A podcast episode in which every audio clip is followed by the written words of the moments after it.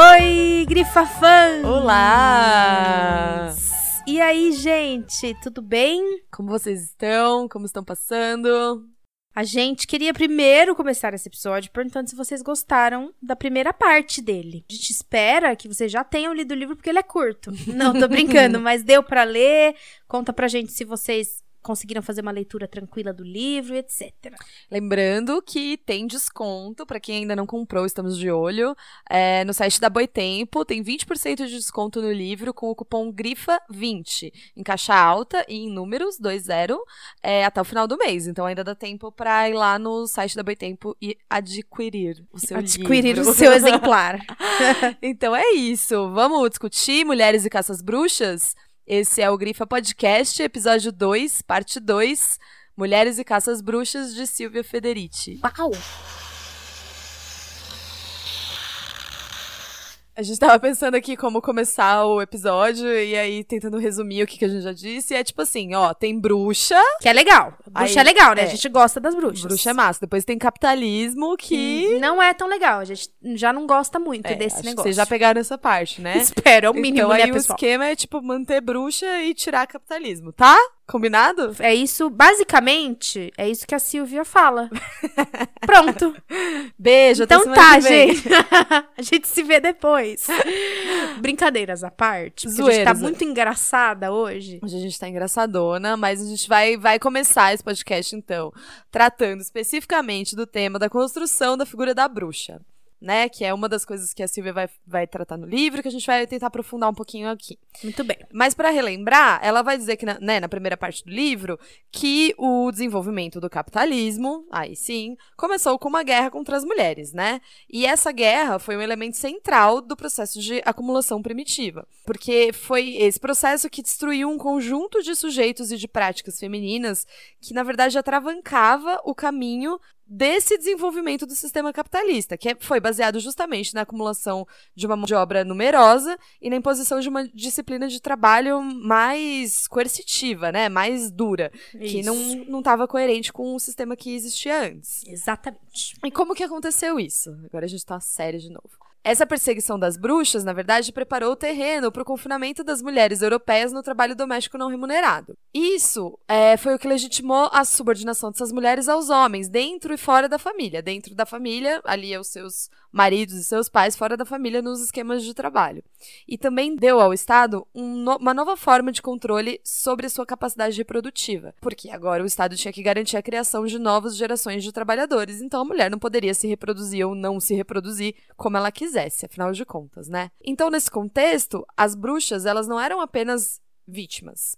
Isso é Não importante, isso gente. é muito importante, e depois a gente vai retomar isso. Não é assim, ai, coitadas, então elas eram acusadas e tal, injustamente. Sim, elas eram acusadas injustamente, mas porque elas eram mulheres que resistiam a essa estrutura capitalista que estava se formando. Elas resistiam ao empobrecimento, à exclusão social, elas ameaçavam as pessoas que tentavam é, confinar ela nesses, elas nesses lugares, lançando olhares reprovadores, amaldiçoando as pessoas, amaldiçoando quem se recusava a ajudá-las, as mulheres que já estavam pobres.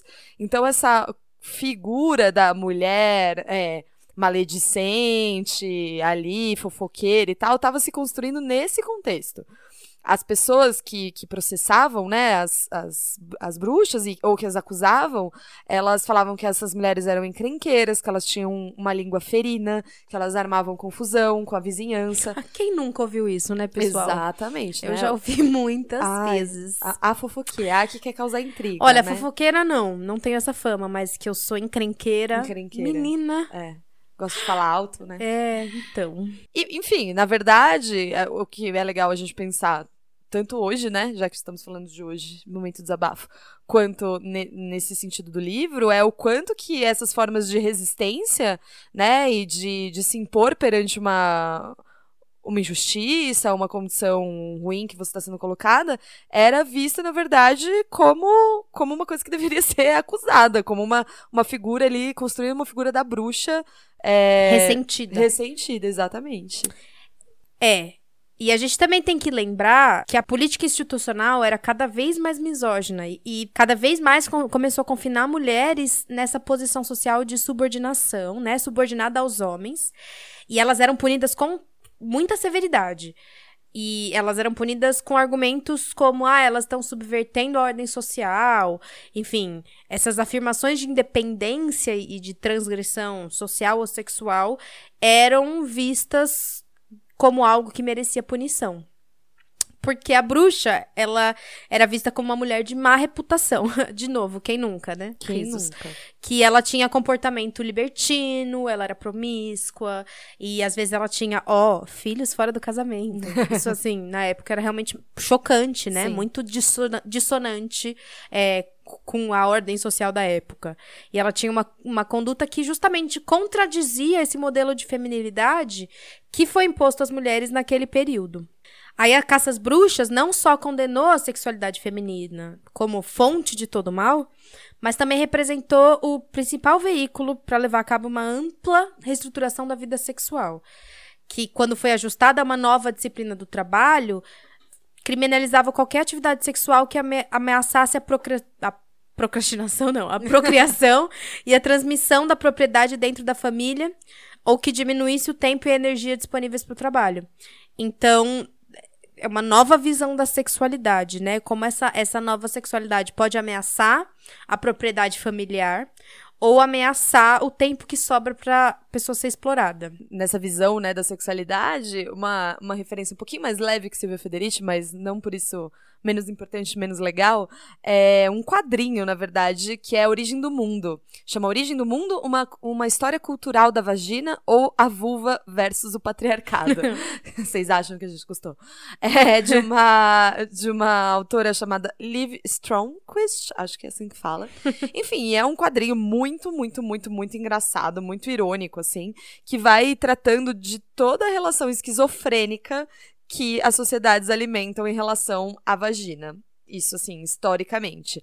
Inclusive, focando na pira, na noia, na, complexa relação que os homens têm em controlar e, e estigmatizar a nossa vulva. É muito legal, gente. É muito engraçado e tem poucos momentos, poucos momentos tristes e horrorosos, porém eles existem, mas vale muito a pena. Muito bem. Aí, a Silvia Federici, nesse tópico, nos fala o seguinte: Na figura da bruxa, as autoridades puniam, ao mesmo tempo, a investida contra a propriedade privada, a insubordinação social, a propagação de crenças mágicas que pressupunham a presença de poderes que não poderiam controlar e o desvio da norma sexual que, naquele momento, colocava o comportamento sexual e a procriação sob domínio do Estado. De boa, né? Tranquilão.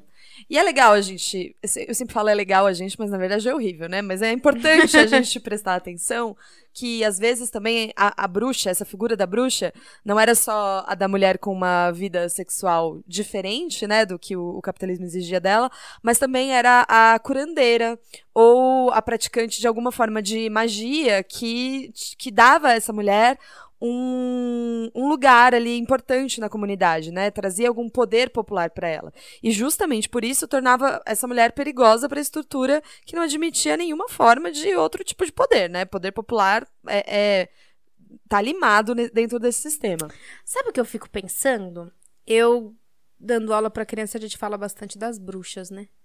Da onde será que vem essa ideia do caldeirão, da bruxa fazer uma sopa das pessoas e do, do- até do tipo da vassoura, do, do- como chama do Varinha? da varinha, da, da onde será que vem isso, né? Tem dois, tem dois livros que eu não, não sei dizer se eles falam especificamente disso, mas tem o Histórias Noturnas, que é do. Como é o nome do cara que escreveu Queijos Vermes? É, Carlo Ginsburg, Ah, sei. historiador, que ele fala sobre como as mesmas manifestações de bruxaria aconteceram em vários momentos, em vários lugares diferentes. Uhum. E eles. E esse imaginário tá conectado de alguma maneira que a gente nem entende muito bem como é que é, ele vai explicar isso no livro. E tem também o História da Bruxaria, que daí é um livrão mais histórico clássico, assim, Sim. ai, o que, que aconteceu em tal data e tal. Que, que pode trazer um pouco disso. Mas com certeza a coisa da vassoura tem um elemento fálico aí bem claro, né? Eu tinha pensado que tem a ver com esse confinamento da mulher no ambiente doméstico. Tipo, a mulher que sai com a vassoura porque ela tá indignada. Sabe assim? Não sei. Ela usa a vassoura pra limpar a casa e ela sai com a vassoura pela, Saquei. pelo, sei lá, por onde ela vive. É, usando a vassoura pra outros fins. Não Pode sei. ser. Algo assim. Pode ser. Eu pensei nisso porque justamente eu tô falando de conto de fadas com os meus alunos. E aí eles estavam criando uma missão dentro de um conto de fadas que a gente leu. E eles criaram uma missão de que a bruxa. é, a, a bruxa se- sequestrou o gato da princesa pra fazer uma sopa. Ai, que horror! Aí eu fico, eu não, sabe, assim, eu até queria problematizar, mas eu não sei por- como problematizar a figura da bruxa com crianças de 7 anos. Então, ouvintes, por favor, Se alguém tiver alguma dica, ajuda, ajuda nós. enfim, voltando aqui, Voltando. né, pessoal? Mas enfim, né? é, essa mulher que tinha algum tipo de, de controle é, de cura, de remédios e, claro, sobre a sua própria reprodução, ela começou a, a ser percebida como uma ameaça à estabilidade econômica e social, né? Já que ela tinha controle, por exemplo, sobre a contracepção ou Uhum. mesmo o aborto, o que Sim. significava que ela tinha controle sobre a reprodução da mão de obra. Ou seja, se ela vai dizer quando ela vai ter filho ou não, ela tá dizendo pro capital que ela, tá- ela que vai escolher quando vai ter um trabalhador a mais ou a menos. E isso não pode, né? Esse controle sobre os corpos que o capitalismo é, precisa que tenha nesse, nesse novo formato de sociedade, ele também pode ser observado numa racionalização e numa concepção de mundo mais mecanizada, né? É- esse é um dos motivos é, pelos quais as mulheres também se tornaram alvo desse período. Porque essa racionalização do mundo natural, que é uma precondição de uma disciplina de trabalho mais organizada, até da revolução científica, ela passa pela- por essa destruição da bruxa, né? De uma mulher que ela é conectada com a natureza, que ela é cíclica, que ela faz as coisas de acordo com os ciclos da natureza e que ela tem domínio sobre esse segredo. É, no, no Caliban, trazendo aí o outro livro da Silvia Federici, ela complementa ainda que esse novo cenário, as mulheres elas passam a ser enxergadas como recursos permanentes. Que Ou- que delícia, né? Ou seja, que as pessoas podem ali usar indiscriminadamente, sem qualquer restrição ética à sua exploração. Racionaliza a figura da mulher, né? Ela vira um, um recurso como outro qualquer.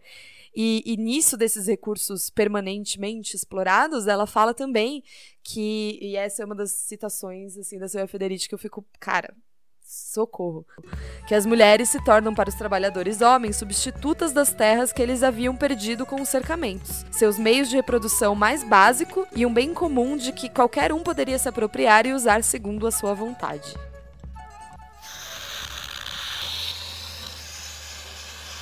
Agora nós vamos falar da história da fofoca, que é uma outra coisa que, que a Silvia aborda que a gente achou muito mara e a gente queria trazer. Na verdade é péssima, horrível, muito triste. Muito mara. mas que acho não sei, achei muito interessante, até porque, né, as linguistas pira com, com essa ressignificação dos termos. O que, que a Silvia conta pra gente? Essa história do termo gossip, que é, a gente traduz como fofoca, é muito emblemática. Porque a gente consegue, através do termo, do termo gossip, a gente consegue acompanhar quase dois séculos de ataque contra as mulheres é, no nascimento da Inglaterra moderna. Por quê? Porque gossip era uma expressão que aludia à amizade feminina e se transformou em um, um termo que significa uma conversa fútil, uma conversa maledicente, uma conversa que semeia discórdia. Tudo isso que nós sabemos hoje, que, né, qu- quando chamam uma mulher de fofoqueira, não é um elogio. Não Muito mesmo. pelo contrário.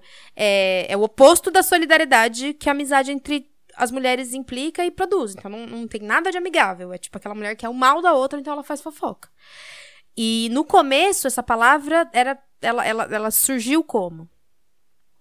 Tinha a palavra God, que é a palavra Deus, e tinha a palavra Seb, que é aparentado, enfim. Inclusive, até hoje, se a gente vê sibling, que é o, o irmão, né? Irmão ou irmã, é, é bem parecido. E originalmente, esse God Sib era tipo godparent, era um padrinho, uma madrinha.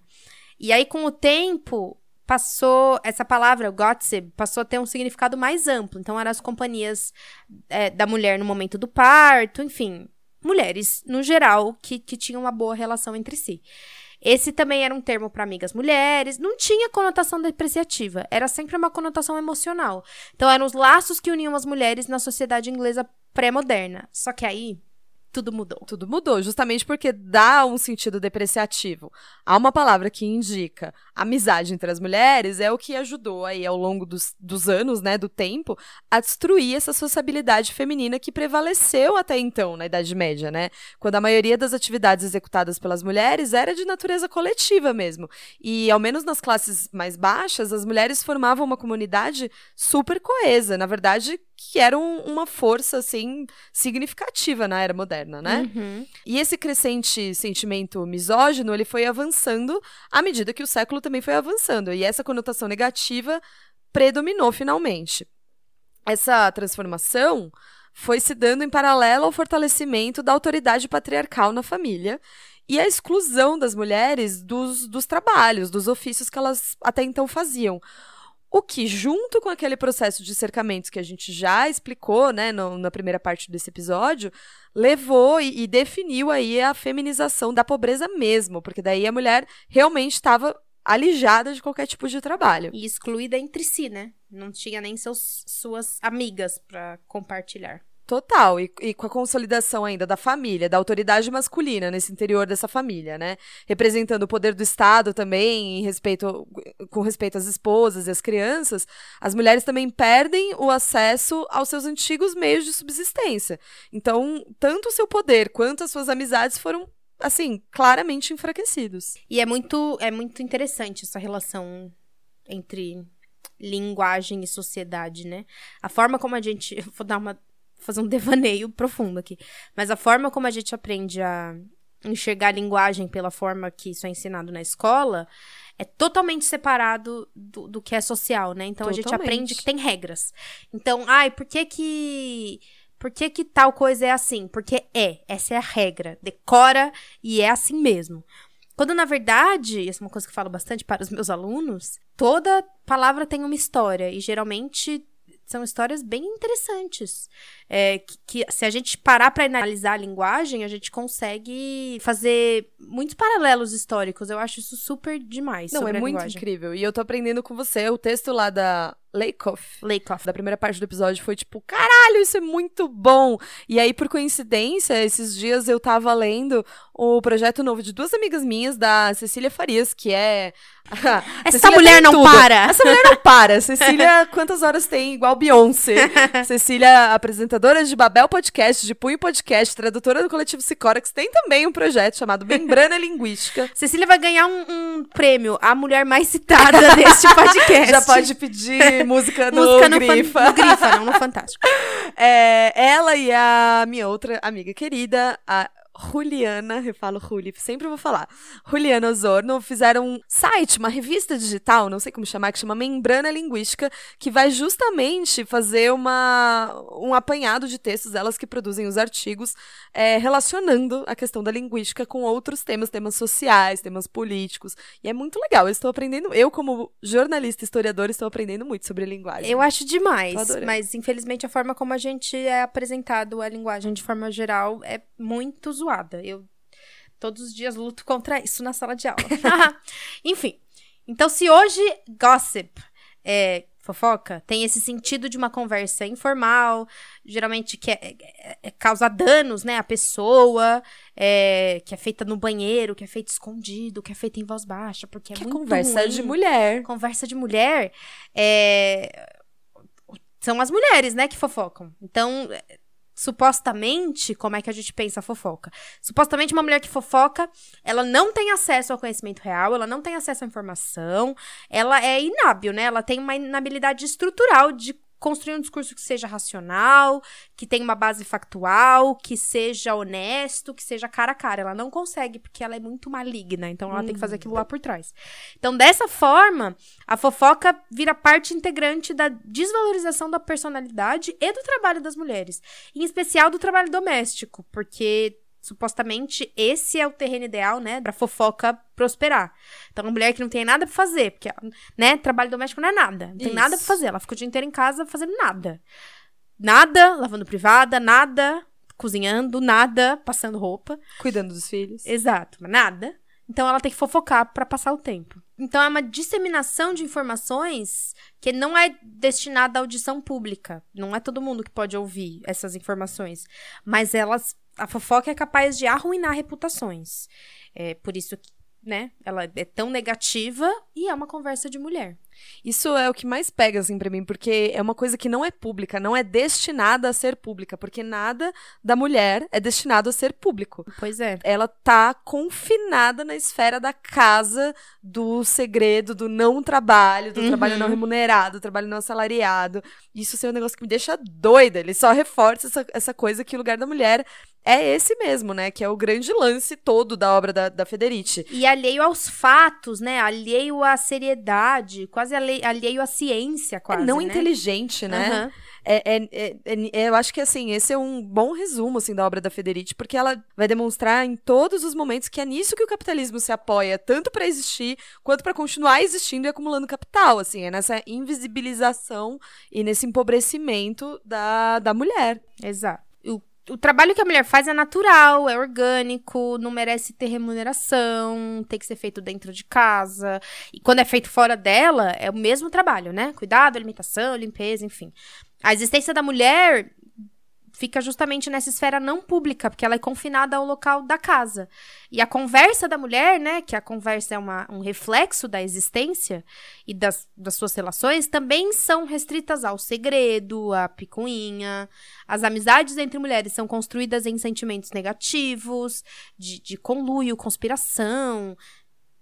Então, não podem ser públicas, porque tem esse, esse. A fofoca tem esse fator que ele é secreto, né? Ele é feito é, é, é isso, no banheiro, né? Ele é feito Sim. quando ninguém tá olhando, quando as pessoas não estão presentes. E não tem valor.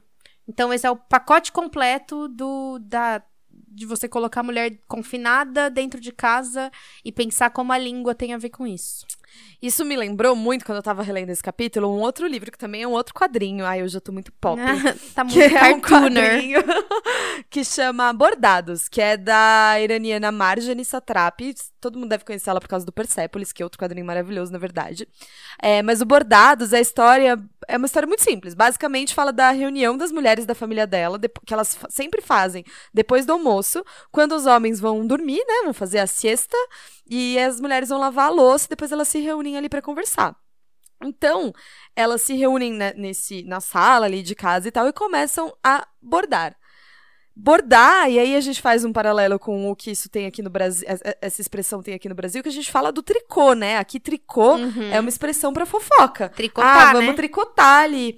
Uhum. Com a diferença que lá, né, na, na, na cultura do Teherã, bordado também é o nome da o nome popular da cirurgia de reconstituição do ímen. Nossa, gente, pelo amor de Deus. Porque, afinal de contas, toda mulher precisa casar virgem e Uhum. essa, essa cirurgia é uma questão quase cotidiana. Uhum. E aí ela vai contando com um humor, gente, muito, muito ácido, assim, muito sarcástico, quase, sobre a vida dessas mulheres. Elas vão falar entre elas sobre as aventuras amorosas, sobre as aventuras sexuais, sobre as, as histórias de- entre elas, assim, e aí são as tias, as avós, as mães, senhoras, né, do Teherã, é, que você pensa, pô, elas vivem uma vida super é, contida e reprimida, porque, meu Deus, quando na verdade elas só mostram que elas fazem o que elas bem entendem da vida delas. E mesmo essa coisa da cirurgia da reconstituição do ímen, na verdade é uma decisão pragmática. Elas falam, eu não vou abrir, não vou abrir mão de ter uma vida sexual antes do meu casamento, mas já que eu preciso casar virgem, ok, na hora que eu casar eu vou ter que fazer a reco- reconstituição do ímen então. É, que merda, né? Mas enfim, Que não é merda, simplesmente mas- uma situação de vítima. Exatamente, eu acho que o mais legal é, é, de tudo isso, assim, é mostrar que essa narrativa de que as mulheres eram muito oprimidas na Idade Média, as mulheres são muito, oprimi- muito oprimidas no Oriente Médio, as mulheres bruxas, que não sei o quê. Na verdade, a Silvia Federici, a Marjane Satrapi, elas vão falar que quando a gente para pra estudar de verdade a história dessas mulheres, é, além do que os homens contam, né? Além do que a história registra, a gente vê que sempre houve resistência. E que, muito provavelmente, justamente por causa dessa resistência, é que tanto elas foram perseguidas, quanto elas conseguiram impedir que coisas piores acontecessem, né? E acho que pra finalizar, tem uma situação muito bonita desse final desse capítulo, é, que acho que Clóvis vai ler agora pra vocês. Eu sou, eu sou a leitora Leitora oficial de- de, de citações. com a voz de professora. Uhum. A Silvia diz assim: Em muitas partes do mundo, as mulheres têm sido vistas historicamente como tecelãs da memória, aquelas que mantêm vivas as vozes do passado e as histórias das comunidades, que as transmitem às futuras gerações e que, ao fazer isso, criam uma identidade coletiva e um profundo senso de coesão. Elas também são aquelas que passam adiante os conhecimentos adquiridos e os saberes, relativos às curas medicinais, aos problemas amorosos e à compreensão do comportamento humano, a começar pelo comportamento dos homens. Rotular toda essa produção de conhecimento como fofoca é parte da degradação das mulheres. É uma continuação da construção dos demonólogos, da mulher estereotipada com tendências à maldade, invejosa da riqueza e do poder de outras pessoas e pronta para escutar o diabo. É dessa forma que as mulheres têm sido silenciadas e até hoje excluídas de muitos lugares onde são tomadas decisões, privadas da possibilidade de determinar a própria experiência e forçadas a encarar os relatos misóginos ou idealizados que os homens fazem delas. Estamos, no entanto, recuperando nosso conhecimento. Como uma mulher disse recentemente em um encontro para discutir o sentido da bruxaria, a mágica é: sabemos que sabemos.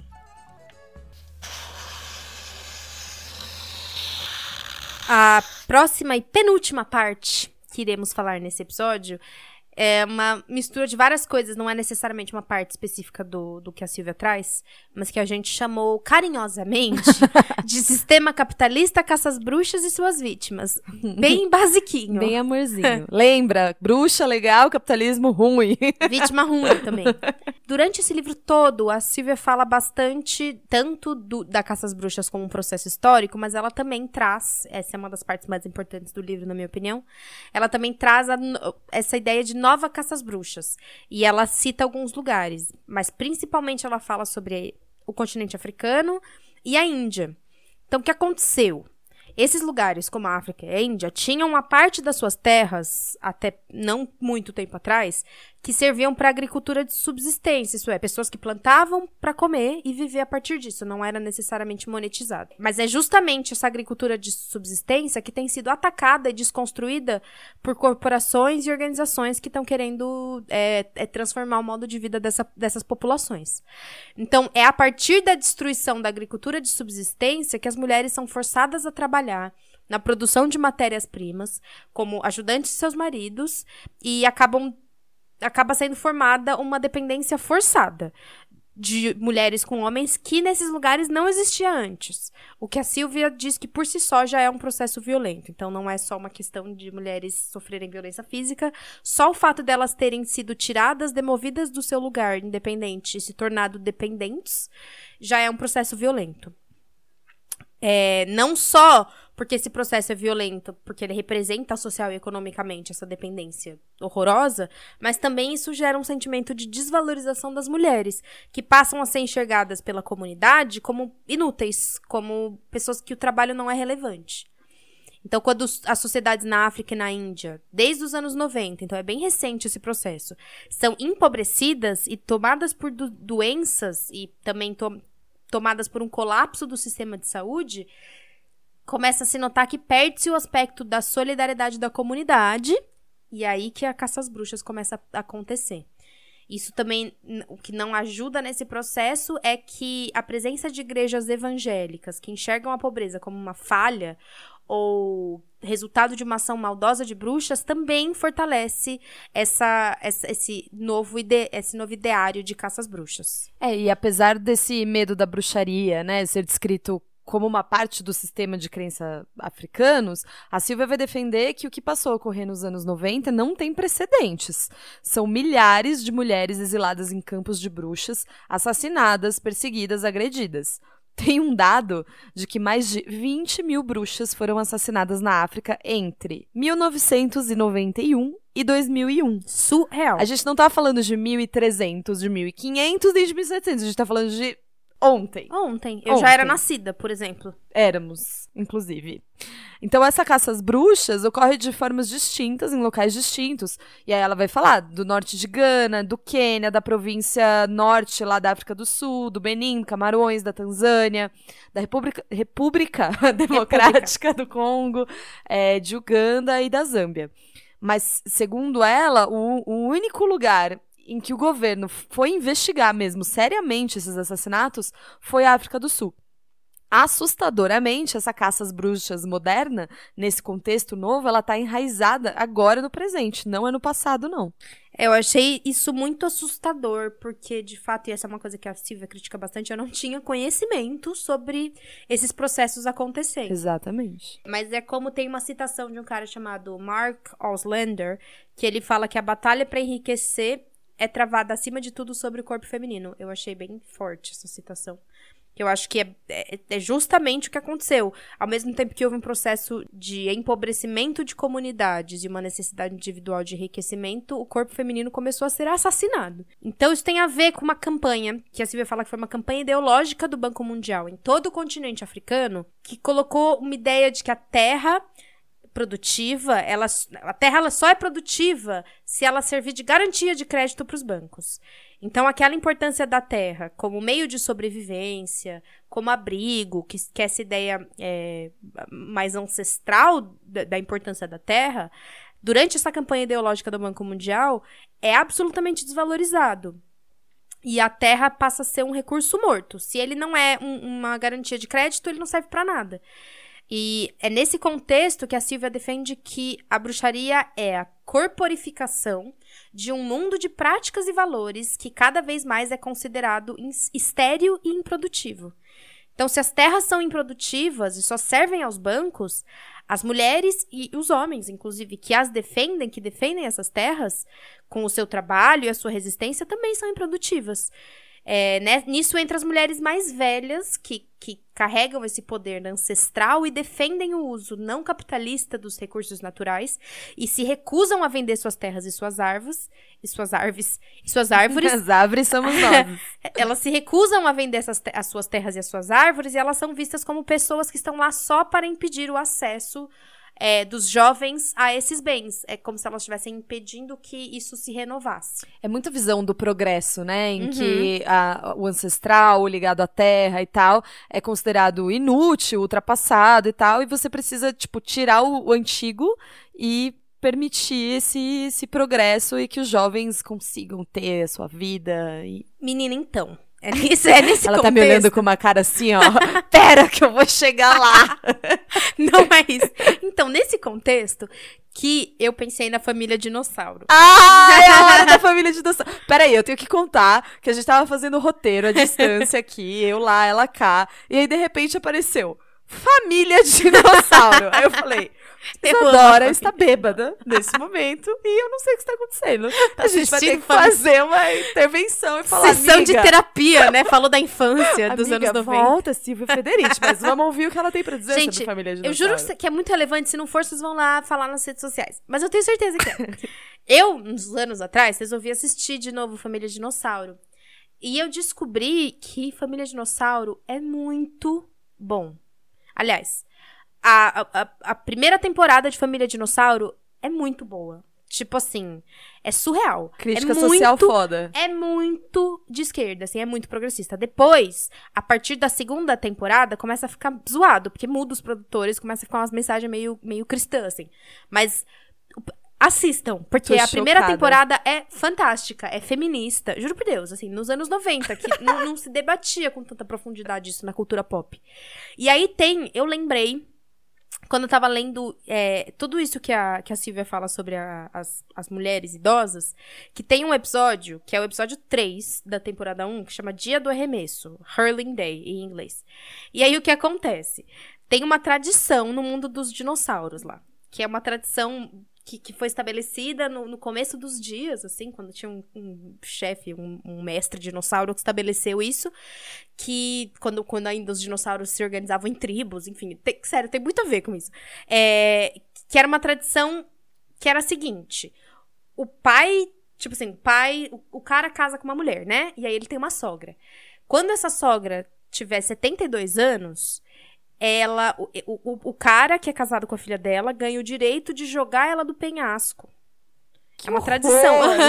de jogar ela do penhasco. Era uma, é uma cerimônia que, teoricamente, é bonita, assim, é uma cerimônia de amor e tal. Por que, que joga essa mulher do penhasco? Porque ela, com 72 anos, já está trazendo, tipo, eh, lerdeza à comunidade. Então, essa, essa senhora dinossauro de 72 anos não, não serve mais pra comunidade. Então, tem essa. Ao invés dela ficar lá, não sei o quê, tem essa linda cerimônia em que as, o, o, o cara joga a sogra pelo penhasco aos 72 anos. E o pai dinossauro, que é um puta de um boçal, isso ele é mesmo. Quem lembra, lembra. ele tá muito feliz, né? Que ele vai jogar a veia do penhasco. E aí, o, o filho dele, acho que é o Robbie, ele fala, tipo, não, peraí. Gente, Oi, tudo bem? o filho comunista. É, Apareceu. ele vira vegetariano, você ia adorar. Eu é, amo. nos dinossauros, ele vai num salad bar. É muito maravilhoso. Isso em outro episódio. E aí. Gente, tem uma temporada especial de Família Dinossauro no nossa, só família. Sério, tem um episódio feminista, enfim, é muito bom. É, mas aí, esse, esse filho, ele fala, gente, peraí. É, por que, que a gente tá fazendo isso mesmo? Por que, que a gente tá seguindo uma tradição é, anciã de jogar essas. Eu gosto da minha avó, tipo, eu não quero jogá-la pelo penhasco. E, e o, o, o episódio se desenvolve a partir disso, assim, pela primeira vez.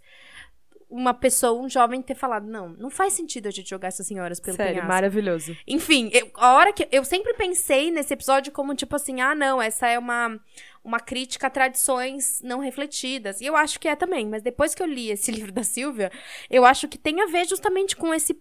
Com esse papel das, das mulheres idosas. Porque não é só. Não é que eles jogam todos os velhos. Tipo, tem uma coisa da sogra, assim. Da, da mulher velha. Maravilhoso. Assistam depois, a gente vai colocar o link. Eu achei o link do episódio, tem online. A gente vai colocar lá no nosso blog. É nesse clima maravilhoso de jogar sogra pelo penhasco que vivem os homens jovens é, que estão numa batalha feroz pela sobrevivência. O que a Silvia fala nesse livro é que esses homens não frequentam a escola, então eles não têm forma de renda e eles não, sem renda, eles não podem ser os provedores das suas famílias, que é o que é esperado deles. Então eles entram em um desespero absoluto que faz com que eles guerreiem contra a própria comunidade.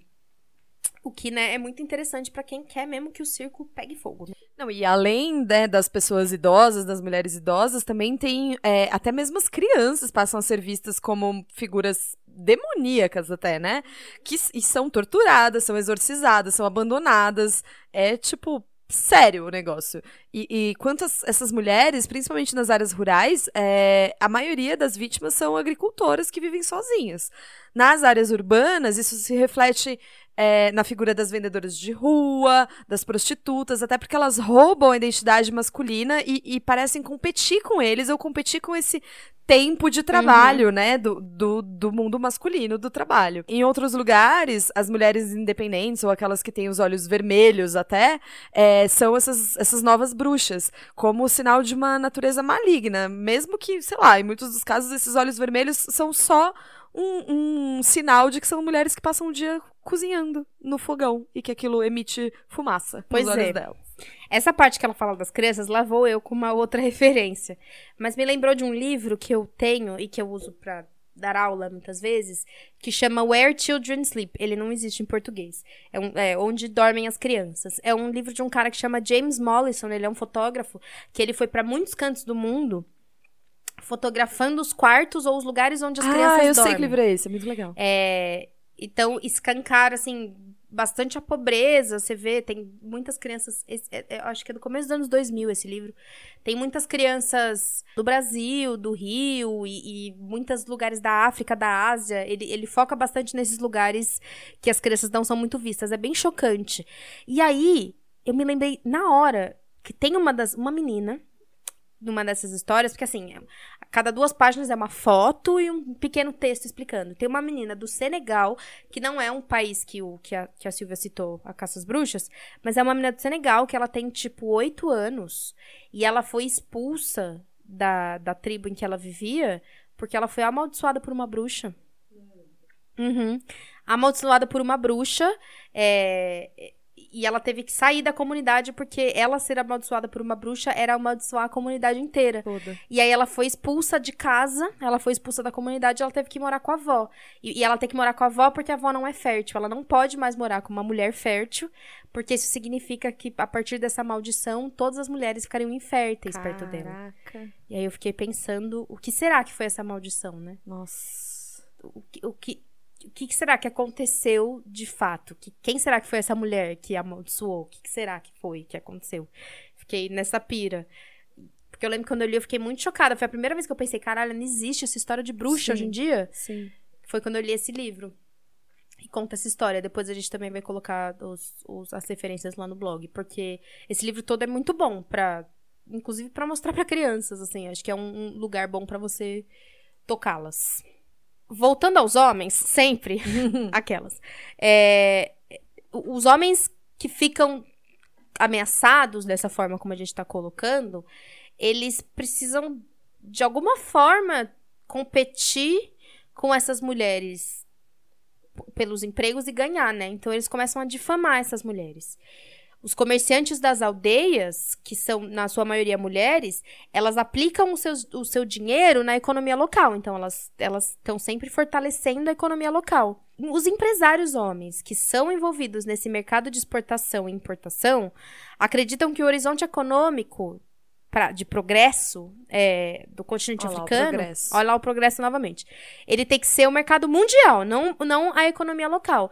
Então, é, é- é nesse sentido, nesse lugar que são dois valores opostos que são confrontados é, durante esse período de reestruturação capitalista no continente africano. É toda uma reestruturação mesmo, né? O mundo passa a ser visto a partir dessa ótica completamente capitalista. As mulheres mais velhas são inférteis, portanto, também as suas terras são inférteis, são inúteis, é, elas utilizam os recursos que poderiam estar sendo utilizados pelos jovens e otimizados, né? Então, por isso elas são Uhum. egoístas. E as bruxas, as suas artes sexuais, também são essas mulheres estéreis e responsáveis por produzir uma esterilidade sexual e econômica nas pessoas enfeitiçadas. Como eu contei na história da menina. Olha aí essa garota. E é por tudo isso. Socorro. Olha, Ah, foi Olha muito. Faustão esse comentário. Olha aí, garota! Hoje a gente tá muito engraçada, gente. É por tudo isso que as mulheres são alvo dessas violências, né? E elas, na maioria, são mulheres negras ou indígenas, já tendo sido colonizadas no passado. São também proletárias, são mulheres pobres ou empobrecidas, são mulheres do terceiro mundo. E é assim que se conecta a nossa luta, né? A luta feminista. Não só assim, mas a luta feminista é com a luta contra o encarceramento em massa, que é praticado pelo governo dos Estados Unidos nos Estados Unidos e no mundo inteiro, porque é- são, são essas essas mulheres estão no centro do que de, de como se pensa a prisão. A gente já falou disso, inclusive, em outros episódios. E não é só isso. O capital, como a gente tá falando aqui, mas não, não custa reforçar, ele precisa destruir o que ele não consegue controlar. E ele não consegue controlar o corpo das mulheres. É, até porque. e esse corpo é muito importante, porque sem o corpo das mulheres, nenhum trabalho, nenhuma produção existe. Porque as mulheres. São elas que são responsáveis e capazes pelo surgimento de novas vidas, novas pessoas, novos trabalhadores. Então, são as mulheres que, com a sua gestação, permitem que hajam novas gerações a serem exploradas. O que não significa também que as mulheres não devam ter filhos. Não é né? uma crítica Não, às mães, Exatamente. Só significa que a gente tem, a gente deve nos rebelar contra esse sistema que deseja que os filhos sejam somente mão de obra e não como contribuintes de uma comunidade, merecedores de uma sociedade do bem viver, né? É a luta antissistêmica e não a luta específica contra ter filhos. Não é, isso. muito, ah, inclusive quero, não de, de forma nenhuma, mas e é importante a gente olhar pra isso justamente pensando que quem, quem são essas mulheres alvo de, de violência? Não é besteira elas serem, na sua maioria, negras, indígenas, proletárias, pobres do terceiro mundo. Porque os filhos da mulher rica empresária, super milionária, não são vistos como mão de obra. Então, essa mulher, ela pode abortar, ela pode fazer o que bem quiser com os filhos. Quem não pode são essas mulheres, né? É, que são empobrecidas e, que a vida dos filhos delas é muito importante até o momento em que eles forem obedientes e prestativos. A partir do momento que eles não forem mais obedientes e prestativos, estão usando droga, estão fortalecendo alguma coisa que não tem que ser fortalecida, eles são alvo de ódio. Então, eles são mortos, eles são encarcerados a partir do momento que eles não apresentam o perfil que eles devem apresentar como bons filhos da classe trabalhadora. Bom, e para terminar, a gente e Silvia Federici todas juntas. Migas, né? Migas, a gente pensou aqui o que fazer, como as feministas devem contribuir para essa situação. É, ela aponta no livro que a gente deveria nos envolver, investigar as condições sociais que produzem as caças bruxas. E a partir disso, precisa surgir um apoio público mesmo de ativistas pelos direitos humanos e também de grupos de justiça social. A gente precisa documentar, divulgar e eliminar as perseguições às mulheres consideradas bruxas. E isso não é uma mera defesa dos direitos humanos, dos direitos das mulheres, mas é uma compreensão maior do fato do que, que realmente está em jogo nessas perseguições. A vida das mulheres, os valores transmitidos às novas gerações, a existência de qualquer resquício de uma sociedade de cooperação entre homens e mulheres. Em 2003, a Silvia conta que o movimento de mulheres africanas cresceu e uma das exigências maiores era a reforma agrária e o direito à terra para as mulheres que sabiamente sacaram ali o que estava rolando. Mas a Silvia defende e nós também. Nós também. Que essa reforma agrária, ela não pode ser uma reforma promovida pelo Banco Mundial, nem pela Agência dos Estados Unidos para Desenvolvimento Internacional, porque essas reformas não beneficiam as mulheres vítimas, mas beneficiam sim investidores estrangeiros que causa mais dívidas rurais, mais conflitos e não resolve o problema das mulheres bruxas. A gente precisa de novas formas de comunalismo em que todas tenham acesso igualitário à terra e outros recursos que não sejam vistos como recursos mortos. Então, uma outra visão de mundo, para você ver como a pauta do, do da reforma agrária do, do direito à terra é muito mais profunda do que simplesmente dar um pedaço de terra para cada um. A Silvia usa de exemplos bem-sucedidos dessa luta, não necessariamente bem-sucedidos, mas que travam essa batalha, a Via Campesina, o MST e os zapatistas no México. Eu achei o máximo que as referências que ela traz para falar sobre né, o terceiro mundo são referências de terceiro mundo. Então não é assim a italiana que mora nos Estados Unidos e que vem é. falar como a gente tem que fazer igual a eles. Não. As referências são Brasil e México. Então eu achei o máximo isso. E é maravilhoso acompanhar, né, que nos eventos dela aqui que a gente fez, né, a, a tour acompanhando Silvia Federici, ela como ela ia aprendendo, né, com as, uhum. as as mediadoras, as, as pessoas que compunham as mesas com elas e tal, e ela, ela ia é, abastecendo esse arsenal teórico dela com sempre, exemplos daqui, né? Sempre fazendo anotações maravilhosas. Maravilhosa. Inclusive, o próximo livro dela aqui no Brasil é, vai falar justamente dessa experiência dos comuns. Eu tô bem ansiosa para ler, que a gente falou no primeiro episódio, né? Chama Reencantar o Mundo, o Feminismo e a Política dos Comuns. Muito bem. Nós, feministas, Cara, eu acho isso muito preciso que a Silvia fala. A gente precisa decidir em que lado a gente tá. Então, durante as duas últimas décadas, a gente se esforçou em conseguir espaço para as mulheres nas instituições e governos. Até mesmo na ONU, né? Representatividade daqui, representatividade lá, a gente precisa estar representada em todos os lugares. Mas nem sempre as feministas que quiseram espaço e lutaram, travaram uma batalha por espaço nas instituições, fizeram o mesmo esforço para empoderar as mulheres que sofreram impacto pela globalização proliferada por essas instituições. Então, puta, um super de um esforço das feministas para entrar na ONU, mas não tem o mesmo esforço para denunciar esse impacto que a ONU constrói a partir da sua política é, econômica. Aí fiquei pensando, girl power para quem, né? Ah, é. Só, só para as mesmas mulheres que já estavam ali, né, nos, nos lugares já determinados, estáveis e tudo mais. E eu quero, enfim, Bell Hooks também fala sobre isso, né? Nossas divas. A Silva vai dizer então que essas forças que incitam uma caça às bruxas africanas, né, são poderosas e elas não serão derrotadas com facilidade. Na verdade, essa violência contra as mulheres terminará apenas com a construção de um mundo diferente, onde a vida das pessoas não vai ser consumida em prol da acumulação de riquezas. Por isso que o nosso feminismo precisa ser anticapitalista, antirracista e internacionalista. é isso que a gente está batendo na tecla desde a Bell Hooks. Desde o é piloto. Piloto, é verdade, desde o piloto. E é o que a gente vai tratar daqui em diante com ainda mais força, porque, spoiler, o nosso próximo livro fala exatamente disso. Hum, Mas aguenta aí. Já imaginou qual é? Ela dá, eu acho isso muito legal. Queria aproveitar, mandar um salve pra minha amiga Gardênia, que tem assistido nossos episódios, e ela mandou um, um comentário para mim hoje assim: falou: Ah, eu assisti o primeiro episódio do, do Mulheres e Caças Bruxas. Menina, tô de TPM, chorei. Ah, eu... Oi, Gardênia. Oi, Gardênia. Porque a gente. Porque eu fiquei tentando pensar em uma forma como isso pode mudar. Então vai lá. Ela traz exemplos da história recente da Índia, onde as mulheres fizeram campanhas educativas, manifestações, protestos, criaram palavras de ordem, fizeram grupos de vizinhos, fizeram assembleias públicas. Os professores e as professoras foram para as ruas denunciar é, a opressão às mulheres. E a Silvia diz que isso pode ser de alguma forma trazido para confrontar os caçadores de bruxas africanos, que só continuam a vitimizar essas mulheres porque eles acreditam ter permissão para fazê-los a partir do momento que a comunidade nacional e internacional consegue é, é, é dizer não, eles tal, talvez essa condição comece a mudar.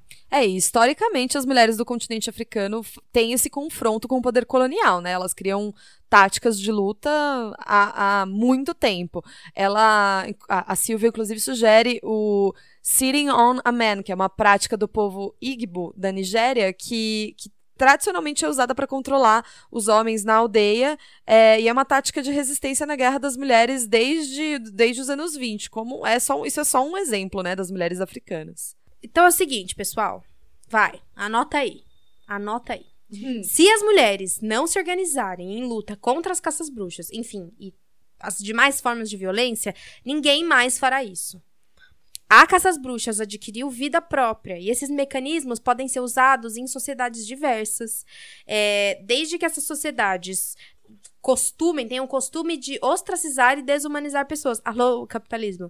É, a bruxaria serve para acusar mulheres de destruidoras de suas comunidades e não merecedoras de compaixão, solidariedade, e quer alienar e distanciar pessoas e, e suas comunidades. Então, Portanto, a gente precisa de uma luta organizada contra esse tipo de ataque em qualquer lugar onde ele pode surgir. É, e, e, aí, em qualquer lugar, a gente fica pensando, tá, e quais as chances disso acontecer aqui no Brasil? Tem alguma chance? Ah, é, existe alguma maneira? A gente tá tão distante assim de uma sociedade que mata mulheres de forma indiscriminada? E aí, lá fui eu, pensando nisso, atrás do Atlas de Violência do IPEA. Não sei se vocês conhecem. O IPEA é o Instituto de Pesquisa Econômica Aplicada, que junto com o Fórum Brasileiro de Segurança Pública, acho que se não me engano, anualmente faz um Atlas de Violência. É muito bacana, a gente vai deixar também o link lá no, no nosso Medium. E dentro desse Atlas de Violência tem uma parte apenas de violência contra as mulheres. E aí eu trouxe alguns dados para a gente fazer essa reflexão. É, talvez no Brasil a gente não tenha tantas similaridades com esse processo de caças bruxas no, no que diz respeito ao quanto ele parece com o, o processo é, histórico, mas existe uma perseguição em curso que vitimiza mulheres, aliás, milhares de mulheres brasileiras. Então, olha, se liga nos dados para falar, para me dizer se está tão assim distante desse negócio aí de caças bruxas. Então, nós registramos no Brasil, isso é de 2019, tá, gente? Não, não apenas em 2019, mas é um dado atualizado em 2019. Nós registramos no Brasil um caso de violência contra a mulher a cada quatro minutos. São cerca de 13 assassinatos por dia. Então a gente ficou, nossa, chocado que em 10 anos foram 20 mil mulheres assassinadas no continente africano por causa da caça às bruxas. Aqui no Brasil, são 13 assassinatos de mulheres por dia. Foram, de 2007 a 2017, 4.936 mulheres assassinadas. Isso que se tenha os registros completos. E o mais assustador, quer dizer, não sei nem se dá pra dizer que é o mais assustador, mas é uma coisa que a gente não pode perder de vista, é que as mulheres negras tiveram um crescimento de quase 30% da taxa de homicídios. Então, abram, vejam, analisem o Atlas de Violência do IPEA pra gente começar a pensar em tudo isso. Tá, pode até ser que a gente não viva essa caça às bruxas de crianças apedrejando idosas, chamando de bruxa, expulsando da comunidade. Mas, diante de todos esses números, a gente pode dizer que a gente está distante de uma realidade violenta contra as mulheres, em que esses, esses mecanismos não estão sendo usados? Eu acho que não. Porque tudo isso faz parte de um plano para a sustentação de um regime cada vez mais insustentável, que tem encontrado em todas as partes do globo, graciosamente, resistência e luta. Mas só existe resistência e luta em comunidades coesas, unidas, fortalecidas pelo coletivo, em busca de um bem comum. É, e, e coletivas, né? A gente também precisa pensar em criar formas de resistência aqui e que elas extravasem as redes sociais, a nossa roda de amigas, as pessoas que ouvem esse podcast, que já estão ali num, num círculo bastante privilegiado e, e alheio desses dados da violência contra a mulher, né? Isso. Então, seguinte, peguem esse podcast divulguem para mulheres que inicialmente talvez não fossem ouvi-lo, Mas mais do que isso, acho que a gente precisa começar a formar coletivos, não começar, né? Já, isso é um processo em curso há muitos anos no Brasil. Mas a gente precisa continuar formando coletivos de mulheres em suas diversas formas para denunciar e para organizar resistência contra esse tipo de violência no Brasil. Queria começar esse fechamento fazendo uma denúncia. Essa é a milésima quinta vez que a gente grava Não aguento mais. esse fragmento, porque a gente fica tendo crise de riso. Enfim. Duas linhas. E é super sério, que coisa chata, Isadoras. Vai. Então, a gente. Depois da leitura desse livro, acho que seria legal a gente continuar pensando nessa necessidade de compreender o fenômeno de violência contra as mulheres como algo que está imbricado no avanço do- do modo de vista capitalista. E não, né, como mera maldade, coincidência, nem como, ai, coisa de indivíduos adoecidos, que são machistas e atrasados. Junto com isso, também trazido pela Silvia, que a gente quer continuar falando, a gente precisa pensar em como a gente vai construir um movimento feminista forte, com propósito e pautas, para a gente derrotar esse sistema e não só ficar aqui falando como ele é péssimo.